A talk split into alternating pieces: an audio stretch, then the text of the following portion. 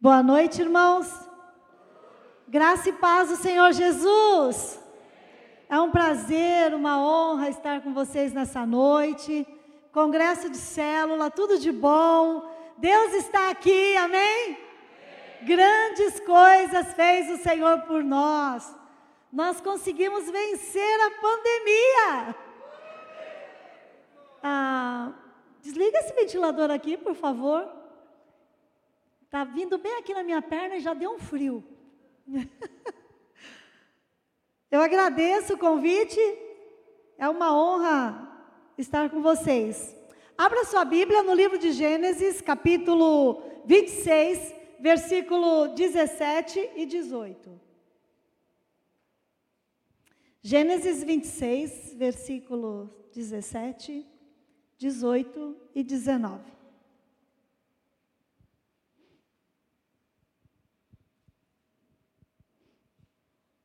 Diz assim a palavra do Senhor. Então Isaac partiu de lá, acampou no vale de Gerar e passou a habitar ali. Isaac tornou a abrir os poços que haviam sido cavados nos dias de seu pai Abraão, pois os filisteus os haviam entulhado depois da morte de Abraão, e deu-lhes os nomes dados por seu pai. Os servos de Isaac cavaram naquele vale e acharam ali uma fonte de águas correntes. Desentulhando poços. Eita Deus! Que é o que nós estamos precisando fazer, é desentulhar poços. Vocês estão satisfeitos com a condição da igreja? Estão satisfeitos com a sua própria condição? Qual é realmente a nossa condição espiritual nessa noite. De que maneira nós chegamos nesse lugar? Nós podemos esconder a nossa condição espiritual dos nossos pastores, dos nossos líderes, mas nós não conseguiremos nos esconder de Deus, irmãos. Ele sabe realmente qual é a nossa condição espiritual nessa noite. Por que, que a igreja ela está tendo uma influência tão medíocre? Por quê? É tão ineficaz. Parece que a gente trabalha, trabalha, trabalha e nada acontece. A gente está vendo as células se fecharem. Líderes que na pandemia ficaram no mundo e não voltaram até hoje. Por que, que a igreja ela tem tido essa influência tão medíocre? Que está acontecendo? Nesse tempo de pós-modernismo que nós estamos vivendo, onde tudo é relativo, no meio desse pluralismo, onde não existe uma verdade absoluta, mas muitas verdades, nesse tempo de pós-cristianismo que nós estamos vivendo, nós precisamos dar essas respostas. Precisamos. Isaac era muito abençoado. E por isso ele se tornou alvo de inveja. Então ele e a família dele se mudaram e eles chegaram lá no Vale de Gerar. Havia uma necessidade muito grande para Isaac e a sua família e todos que dependiam dele. Havia necessidade urgente de água. Isaac, em Gerar, ele está em busca daquilo que é essencialmente necessário: água. O problema da igreja hoje, irmãos, é que ela ainda não percebeu a sua necessidade de vida, de poder, a sua necessidade do Espírito Santo. Eu tenho falado bastante sobre isso. Alguém aqui falou de avivamento. Foi, foi o texto que abriu Abacuque 3,2. Senhor, aviva a tua obra no meio dos anos. Nós ainda não compreendemos que a nossa real necessidade é do poder de Deus.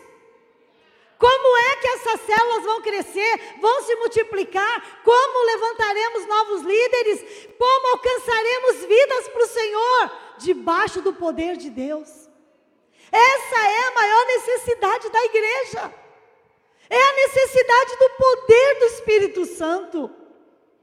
Isaac, consciente da necessidade de água, ele falou: Eu não vou abrir novos poços. Já tem poço aqui. Eu vou reabrir os poços que meu pai cavou. Ele compreendeu que a situação era tal que não havia tempo para experimentação. Porque em tempos de crise, irmão, só quem faz experimento são os tolos. Então existem poços que já foram cavados. E nós precisamos olhar para a história da igreja e voltarmos aos fundamentos antigos, aos mesmos poços que os nossos pais beberam antes de nós. Lá na minha igreja eu falei assim: olha, na ceia eu quero que vocês cantem Rude Cruz.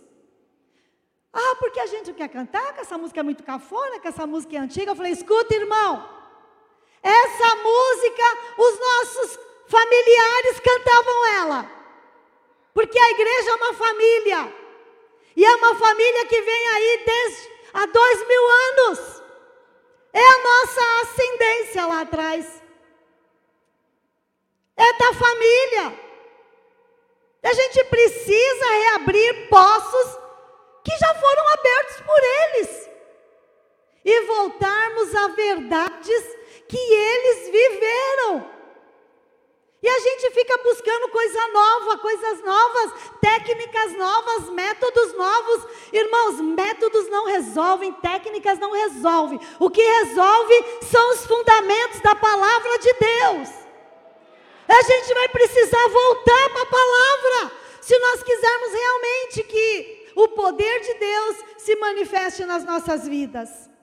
Então a gente olha para a vida de Jesus e vamos ver de que maneira ele é um modelo para nós. Em primeiro lugar, Jesus era um homem que tinha relacionamento com Deus. Porque uma coisa chave, irmãos, é relacionamento. Rela cristianismo é relacionamento. Por isso que as pessoas que não querem se relacionar, elas se isolam. Elas não vão a lugar nenhum, elas ficam em casa. Mas a partir do momento que alguém encontra Cristo, ela vai precisar se relacionar. A igreja, ela precisa ter a aparência do próprio Cristo. A gente precisa ter as mesmas prioridades dele, os mesmos valores e o mesmo estilo de vida dele.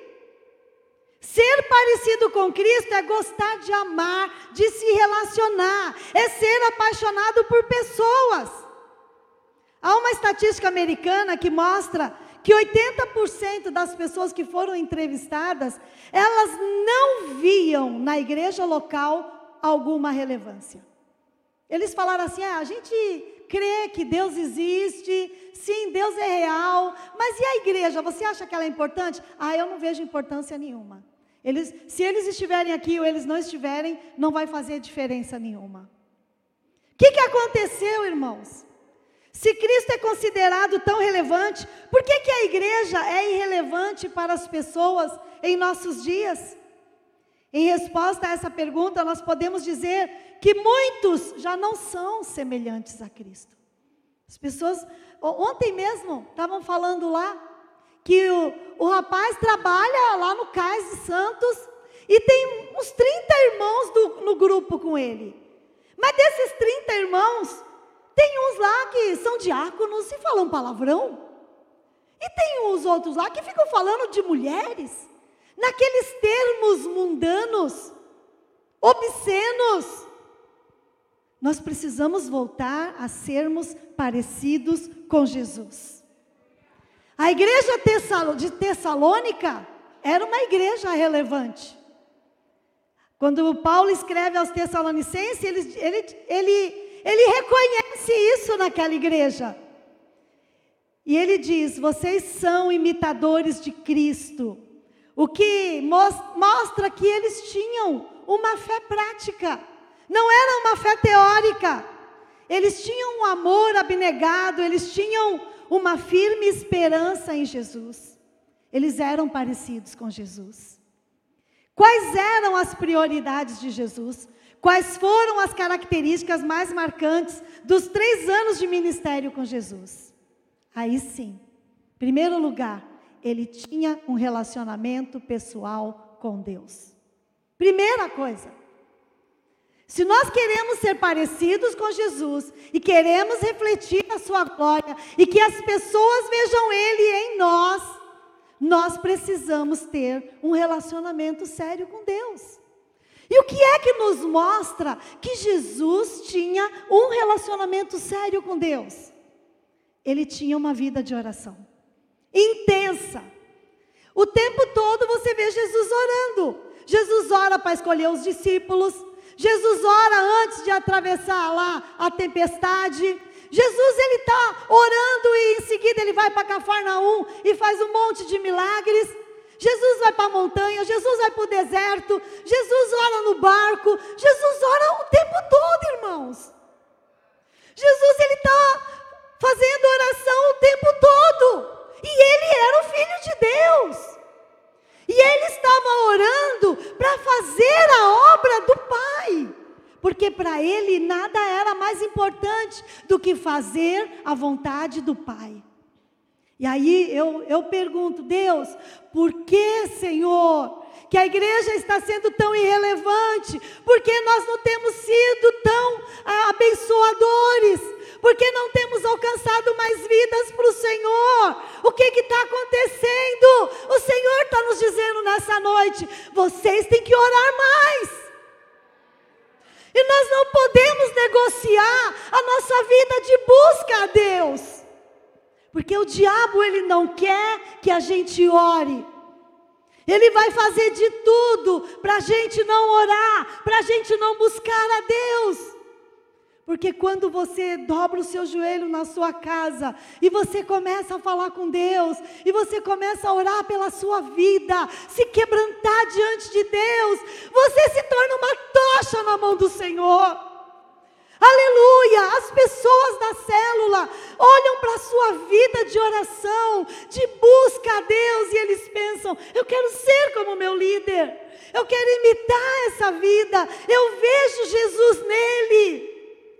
Mas quando a gente decide ter uma vida de oração, a gente começa hoje, amanhã a gente já falha. Aí a gente continua no dia seguinte e depois a gente vai falhando e vai passando e a gente começa só a trabalhar, trabalhar, trabalhar. Meus irmãos, não dá certo isso.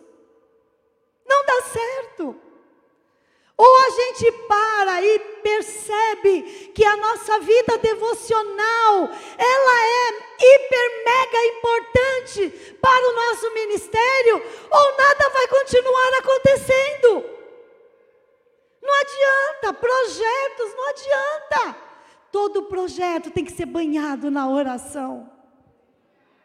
Nós precisamos chorar na presença de Deus chorar por salvação de vidas. Quantas vezes você decide que vai orar? E quando você começa a orar, telefone toca, cachorro late, vizinha bate na porta, um monte de coisa acontece. Às vezes eu estou orando, o celular toca. Eu falei, meu Deus, deve ser um filisteu. E aí você fica, quem será? Deve ser uma coisa importante, deve ser um e-mail importante. Nada é mais importante que o Senhor. Quando você decidir por um tempo com Deus, decida o horário. Deus, todo dia eu vou orar sete horas da manhã. Fique firme nesse propósito. É preciso uma disciplina. Se você não estabelecer um horário, você não vai conseguir ter uma vida dinâmica de oração. A gente começa a gente para. Porque hoje eu oro sete horas, amanhã eu oro dez horas, no, no outro dia eu não oro nenhum horário, e a gente acaba tendo uma vida bagunçada de oração. Por isso que a nossa vida espiritual, ela é uma bagunça. Mas aprendemos com Jesus que a prioridade do nosso tempo é o relacionamento com Deus. A gente precisa ver que esse tempo na presença de Deus, ele vai resultar em muitas bênçãos. Eu lembro do testemunho de um missionário que ele estava no sul de um, de, um, de um lugar, uma cidade, e ele falou assim: Mas Deus, como é que eu vou fazer para alcançar o norte? Eu não posso estar em dois lugares ao mesmo tempo. E eu não posso sair daqui agora. E ele trabalhando ali no sul, trabalhando, trabalhando, ele falou: Eu vou começar a orar pelo norte. Para o Senhor mandar alguém para lá para pregar. E ele começou a orar, orar, orar, orar. Ele orava intensamente. Até que chegou uma hora que ele conseguiu ir para o norte. E quando ele chegou lá, estava havendo um grande avivamento. Centenas e centenas de vidas se rendendo a Cristo. Como que isso aconteceu? Não tinham pessoas assim pregando o Evangelho ele chegou pregando, as pessoas já estavam com o coração preparado pela oração que foi feita meses e meses em função daquele povo.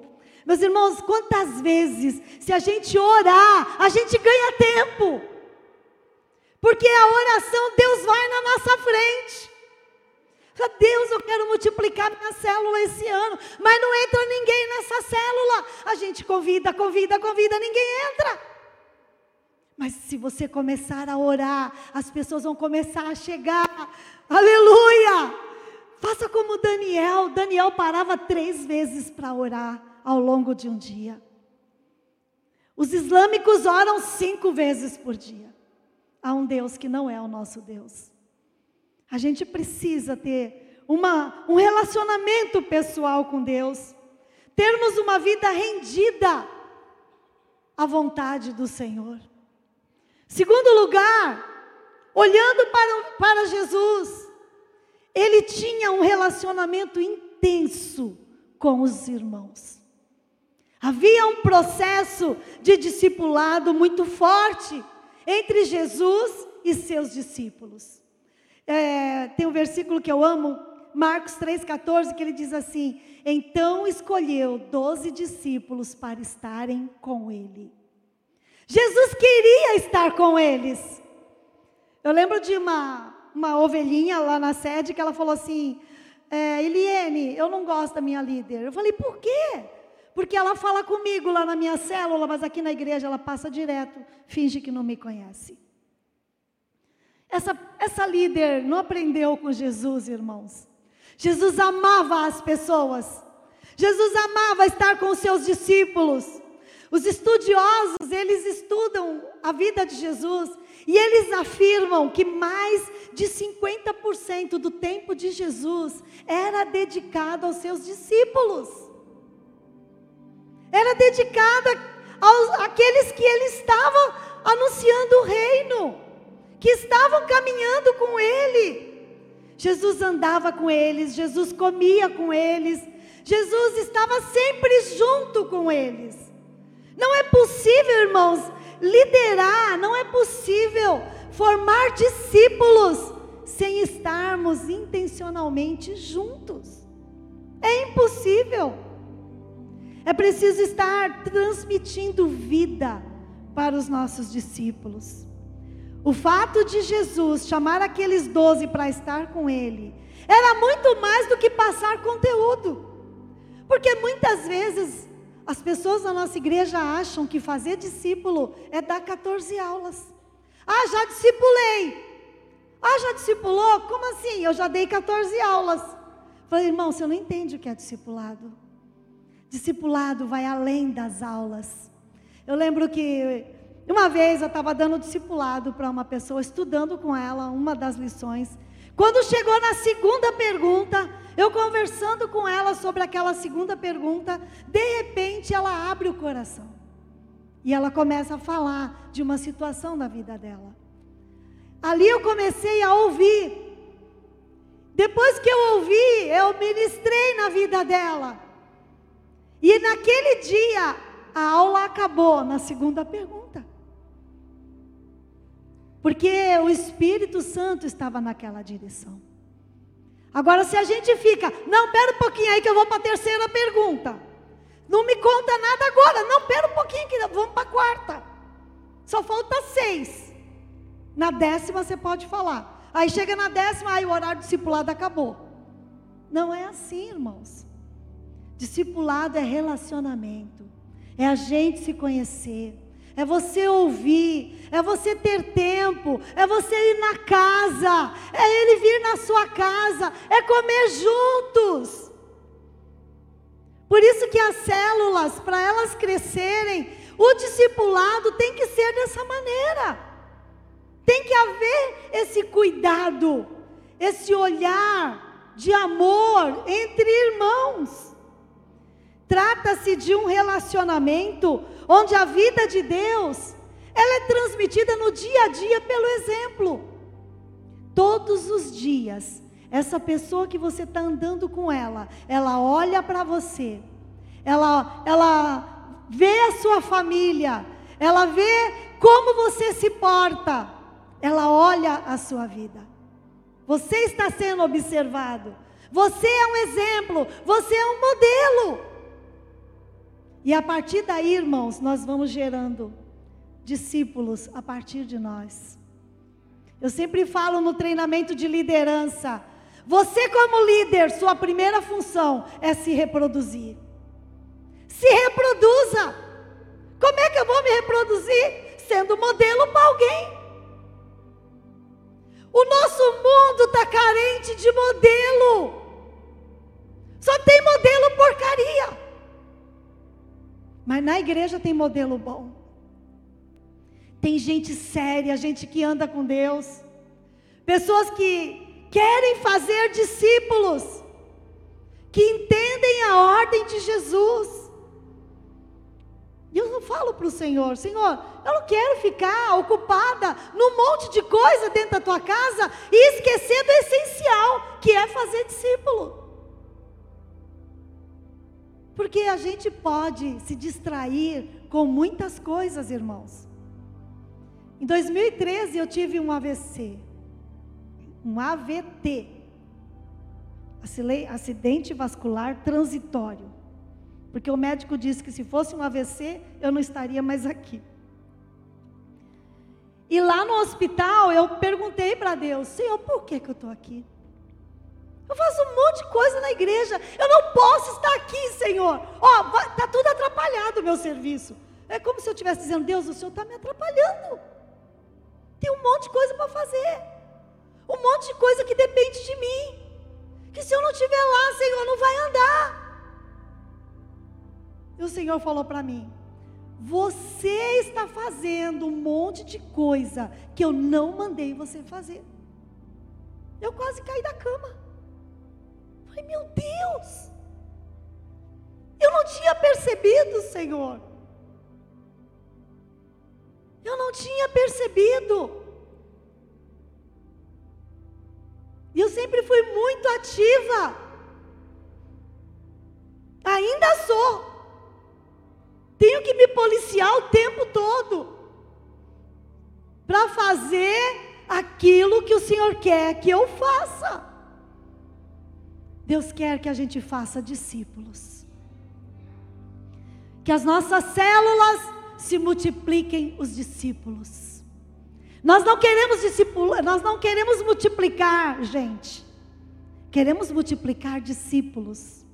Gente que ama Jesus gente que ama a palavra de Deus, que vem para o culto, que celebra o Senhor, que fala dele para as pessoas. Crentes frutíferos. Eles serão assim, se eles tiverem modelo.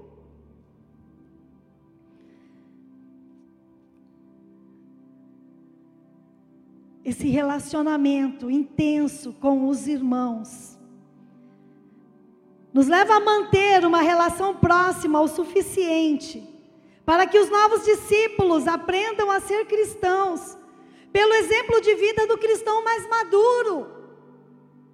O cristão mais novo olha para o cristão mais velho. Aí ele olha para o cristão mais velho, e o cristão mais velho fala palavrão, bate na mulher,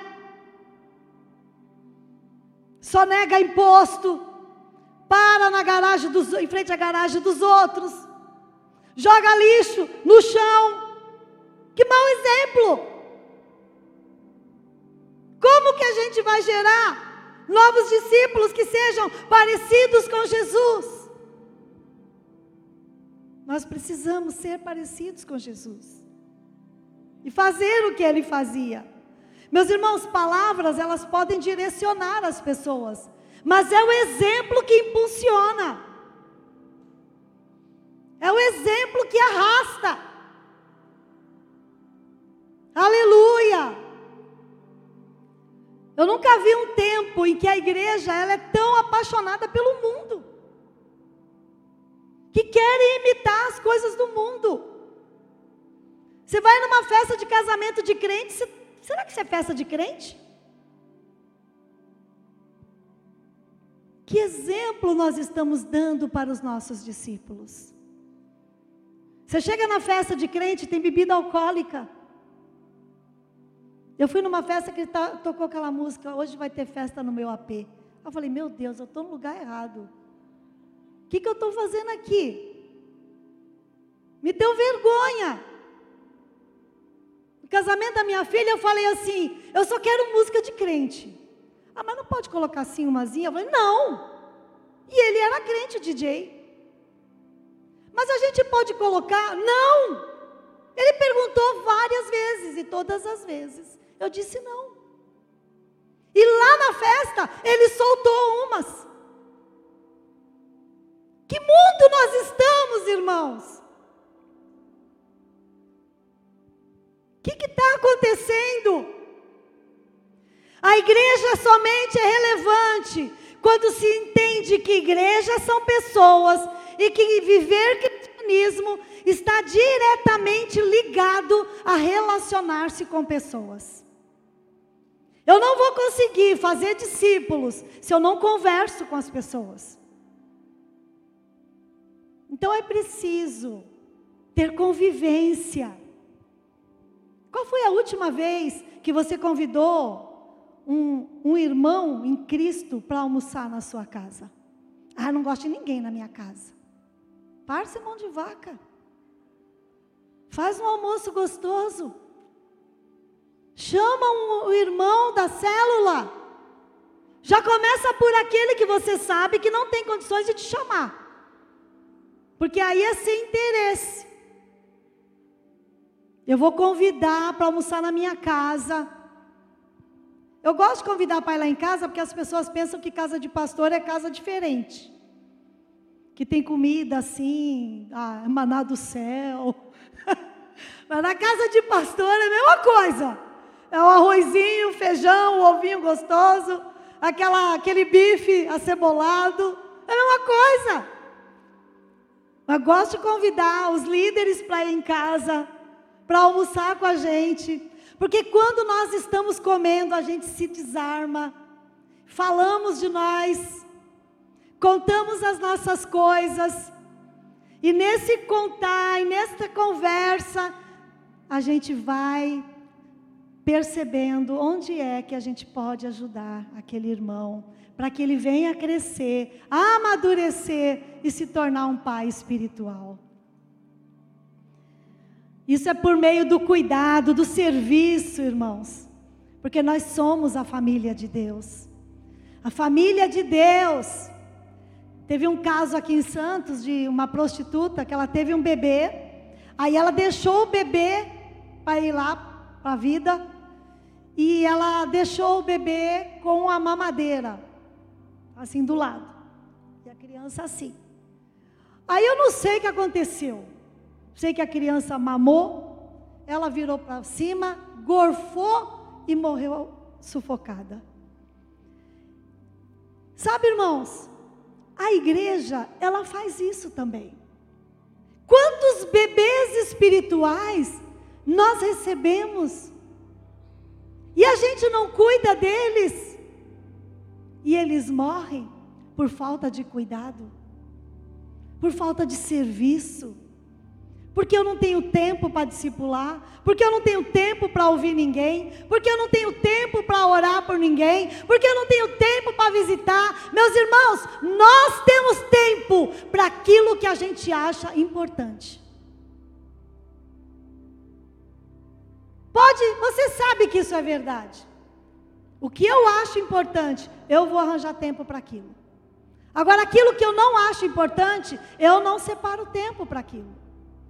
Então, às vezes, você fica fazendo maratona de Netflix o dia inteiro, mas nunca fez uma maratona de oração, de leitura da palavra, de leitura de livro.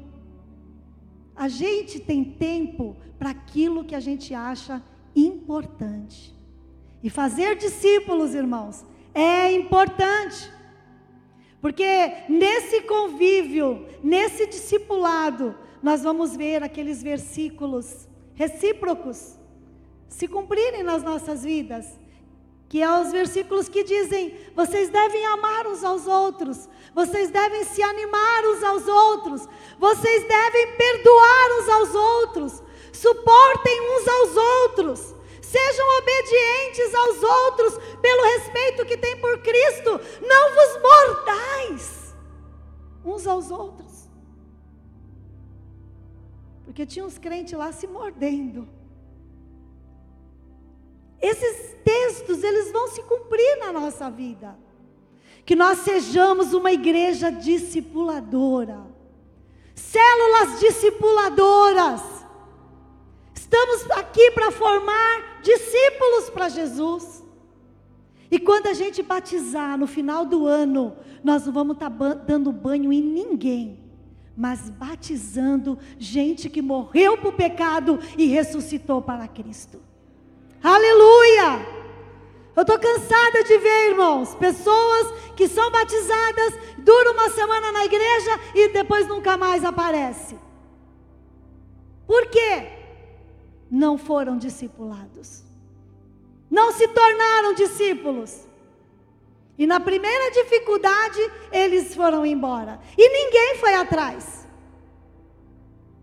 Isso tem que parar de acontecer.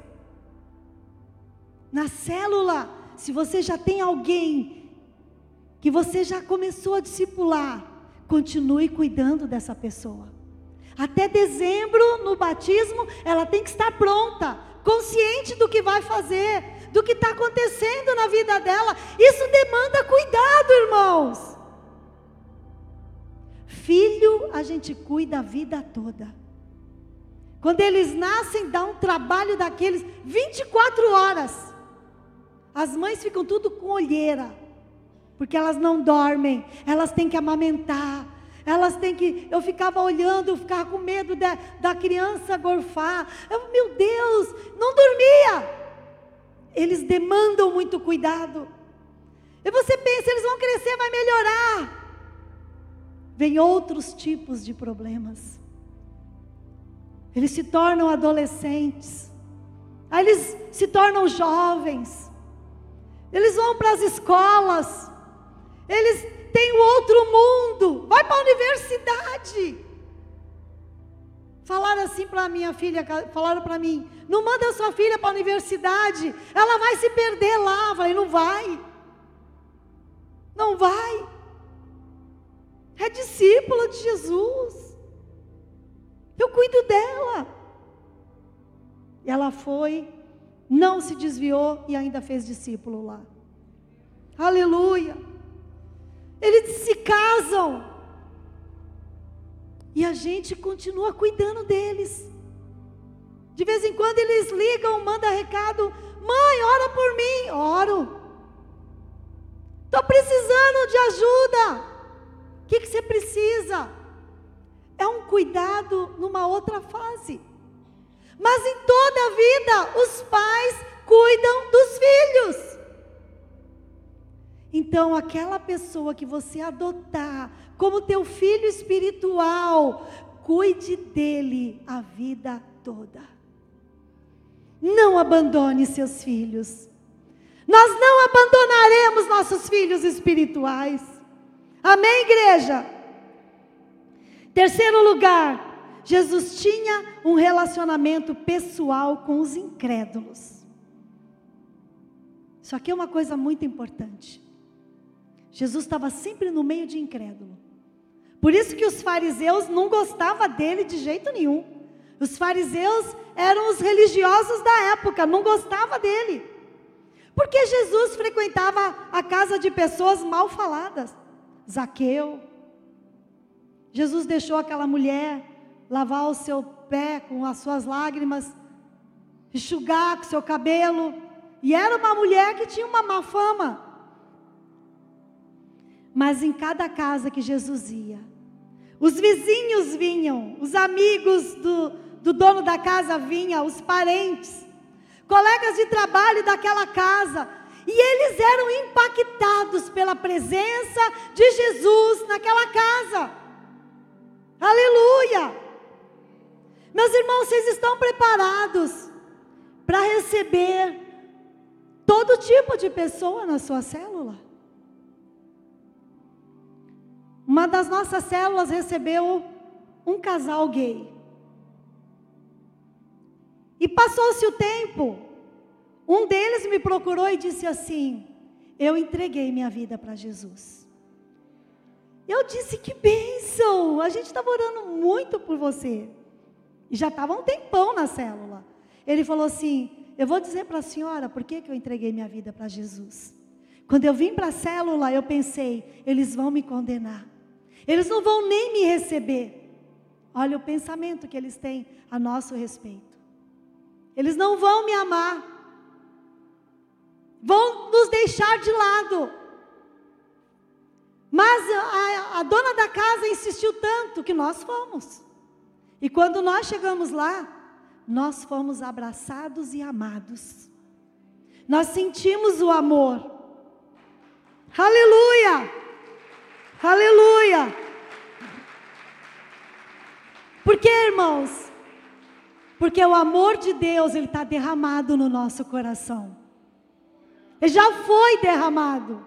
Agora você tem que derramar esse amor nas pessoas. Jesus fazia isso. Como o amor é impactante. Como Jesus nos ensina isso. Onde ele entrava, ele deixava a marca da sua presença e do seu amor na vida dos, dos incrédulos. Quer ver eu ficar triste quando eu falo assim? Na célula, eu falei, essa semana, eu falei, vamos orar pela cadeira vazia de maneira correta. Pense agora no nome de uma pessoa que você conhece e que ainda não conhece a Cristo. Uma pessoa. E a pessoa fica pensando, pensando, pensando. Já, já consigo pensar, irmã? Estou tentando aqui. Você não conhece ninguém que, é, que não conhece a Cristo? Nós estamos tão habituados a viver só no meio de crente que nós não sabemos muitas vezes nem o nome da nossa vizinha. Não sabemos. Esse modelo não aprendemos com Jesus. Jesus estava na casa deles. Mesmo que isso implicasse que ele seria mal falado. Jesus quebrou todos os paradigmas. A vida do cristão, irmãos, é pregar o evangelho que vai além de uma retórica cristã. Essa retórica cristã, ela já está desacreditada por, por causa de tantos escândalos e maus testemunhos. Não cabe mais. Precisamos voltar a ser parecidos com Jesus. Aleluia! E é dessa maneira que nossas células vão crescer, vão se multiplicar, a igreja vai crescer. Aleluia! Aleluia! Aleluia! Aleluia! Crescimento de verdade. Mas tem muito entulho. Entulho. De incredulidade. A incredulidade está aí. Incredulidade na, na, na pessoa de Deus. Olha, na época do Covid, primeiro lá, segunda onda, eu, eu olhava assim para os crentes, eu, eu, eu falava assim, mas meu Deus do céu, esses crentes são os mesmos que estavam aqui antes da pandemia, porque eles não confiam em Deus. que o Deus deles estava com Covid. Não tinha fé que Deus podia fazer milagres. Não tinha fé para continuar fazendo a obra de Deus. Tem uma estatística que mostra que morreram mais pastores do que ah, médicos e enfermeiros no estado de São Paulo. Sabe por quê? Porque eles não tiveram medo. Porque eles conheciam a Deus e continuaram a fazer a obra de Deus. Porque tudo que o diabo quer é que a gente pare. Mas quando eu confio nesse Deus, eu sei que Ele é um Deus vivo, eu sei que Ele age, eu sei que Ele interfere, eu sei que Ele, Ele, veio agindo na história da igreja ao longo desses anos. Meus irmãos, Deus é vivo. Mas existe uma corrente filosófica chamada deísmo. E o deísmo ele ensina que Deus criou o mundo e foi embora e nos abandonou aqui. E tem muita gente que vive assim. Eu estou aqui, ó, só por mim, porque Deus, esse já me largou, foi embora. Deus não pode fazer nada por mim. Deus não tem poder para fazer nada. Essa pessoa não conhece o Deus da Bíblia. Deus tem poder ele continua o mesmo. Meus irmãos, continue orando para Jesus curar enfermos. Continue expulsando demônios. Continue orando para Jesus salvar. Continue crendo no poder de Deus. Aleluia! Aleluia! Aleluia! Aleluia! Nós não seremos a geração que vai passar em branco, nós seremos a geração que vamos levantar a bandeira do Evangelho de Jesus. Vamos pregar com autoridade, com ousadia, porque Deus tem dado isso para nós. Deus tem nos capacitado para fazer a sua obra. Mas, meus irmãos, tem que desentulhar, tem que tirar a incredulidade, tem que acreditar na palavra de Deus. A Bíblia é inerrante, a Bíblia é inspirada pelo Espírito Santo. Nós não precisamos de outra palavra. Aleluia! Nós não precisamos de outra palavra. Aleluia! A palavra de Deus tem autoridade sobre as nossas vidas. E é ela que nós vamos continuar profetizando na vida das pessoas. Que, que eu sei a respeito de Deus, a parte do que está aqui na Bíblia? Tudo que eu sei de Deus está na Bíblia. Tudo que nós aprendemos sobre Deus, nós aprendemos lendo a Bíblia. Isaac reabriu os povos, os poços cavados no tempo de Abraão. Ele reabriu aqueles poços. E nós vamos reabrir nessa noite também. E você vai dizer: Deus, eu quero voltar aos fundamentos antigos. Aleluia! Nós nos guiamos pela Sua palavra, e é por ela que eu quero continuar caminhando, é por ela que eu quero continuar vivendo. Eles removeram o entulho, removeram o lixo, removeram a terra, e ali estava água como antes. A água estava ali o tempo Na Bíblia é símbolo do Espírito Santo, é símbolo da palavra de Deus, é símbolo da presença de Deus. Voltar aos fundamentos antigos vai nos levar ao centro da vontade de Deus. Nós vamos colher. Isaac colheu muito. Foi abundante a colheita na vida de Isaac. Será na nossa vida também. Em nome de Jesus, fique de pé. Quero orar e abençoar a sua vida em nome de Jesus.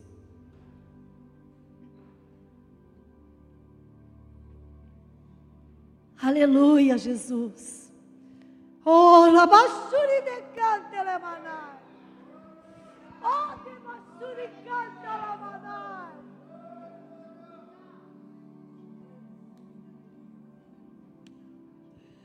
Deus, nos perdoa, Senhor. O que, que estamos fazendo com o seu Evangelho? Nós queremos ser uma igreja relevante, Deus. Queremos ser parecidos com o Senhor. Nos ajuda a ter uma vida de oração intensa contigo. Que a gente leve isso a sério, Deus. Senhor, nos livra das distrações. O diabo tem nos distraído. Mas hoje nós reafirmamos nossa fé em Ti, nosso amor a Ti. Nos comprometemos a uma vida de serviço ao Senhor, uma vida de devoção ao Senhor.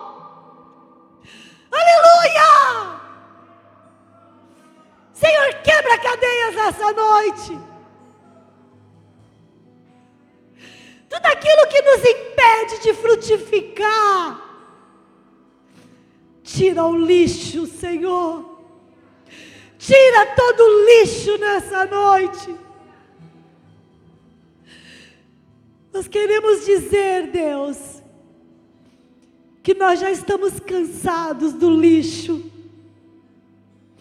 Estamos cansados de tanto entulho. Nós queremos estar livres para estarmos no centro da Sua vontade para fazer a tua vontade, Senhor. Eu abençoo essa liderança, Deus. Que seja uma liderança comprometida com o Senhor. Uma liderança que ama o Senhor. Os donos de casa, Deus, apaixonados por vidas. Os nossos membros apaixonados por vidas. Abençoa, Senhor. Que esse ano do quebrantamento, o Senhor nos quebre de verdade, para que possamos estar completamente rendidos a Ti, Senhor, e vermos o agir do Senhor na nossa vida, e vermos os frutos do Senhor na nossa vida eu repreendo o espírito de esterilidade, o espírito de morte, em nome de Jesus. Louvado seja o teu nome, louvado seja o teu nome, aleluia.